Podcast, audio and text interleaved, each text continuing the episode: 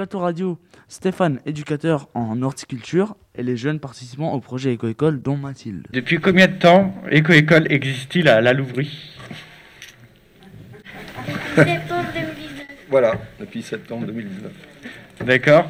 Pourquoi avez-vous fait appel à- aux feuilles d'érable Pour euh, commander, euh, commander les, les bannettes en carton dont on avait besoin pour euh, stocker les, les papiers. Et la- le deuxième temps, c'était pour se mettre en relation avec l'animateur que vous avez interviewé euh, pour nous apprendre à faire du papier recyclé. Hum. Bah, L'idée, c'était de transmettre toutes nos connaissances à d'autres jeunes par le biais de ce club papier, parce que on a travaillé beaucoup, on a fait des campagnes de sensibilisation, on a fait des visites euh, d'entreprises Paprec. On, sait un petit peu de quoi ça, retourne maintenant sur le, recyclage de papier.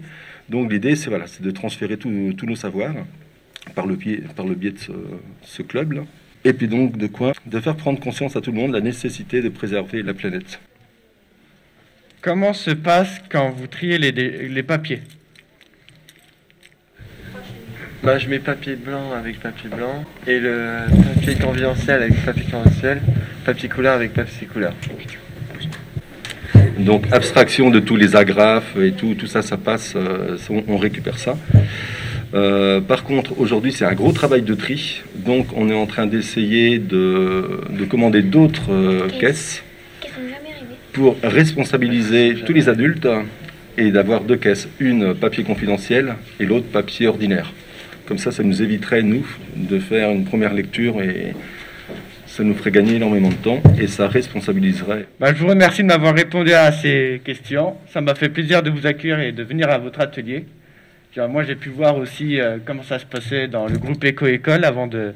Il y a eu des, même des questions où j'ai su, où j'ai su et que j'aurais pu répondre.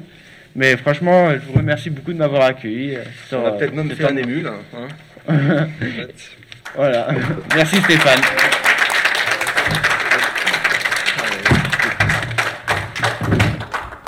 Radio Ado. Vive la vie à Louis. Radio Ado.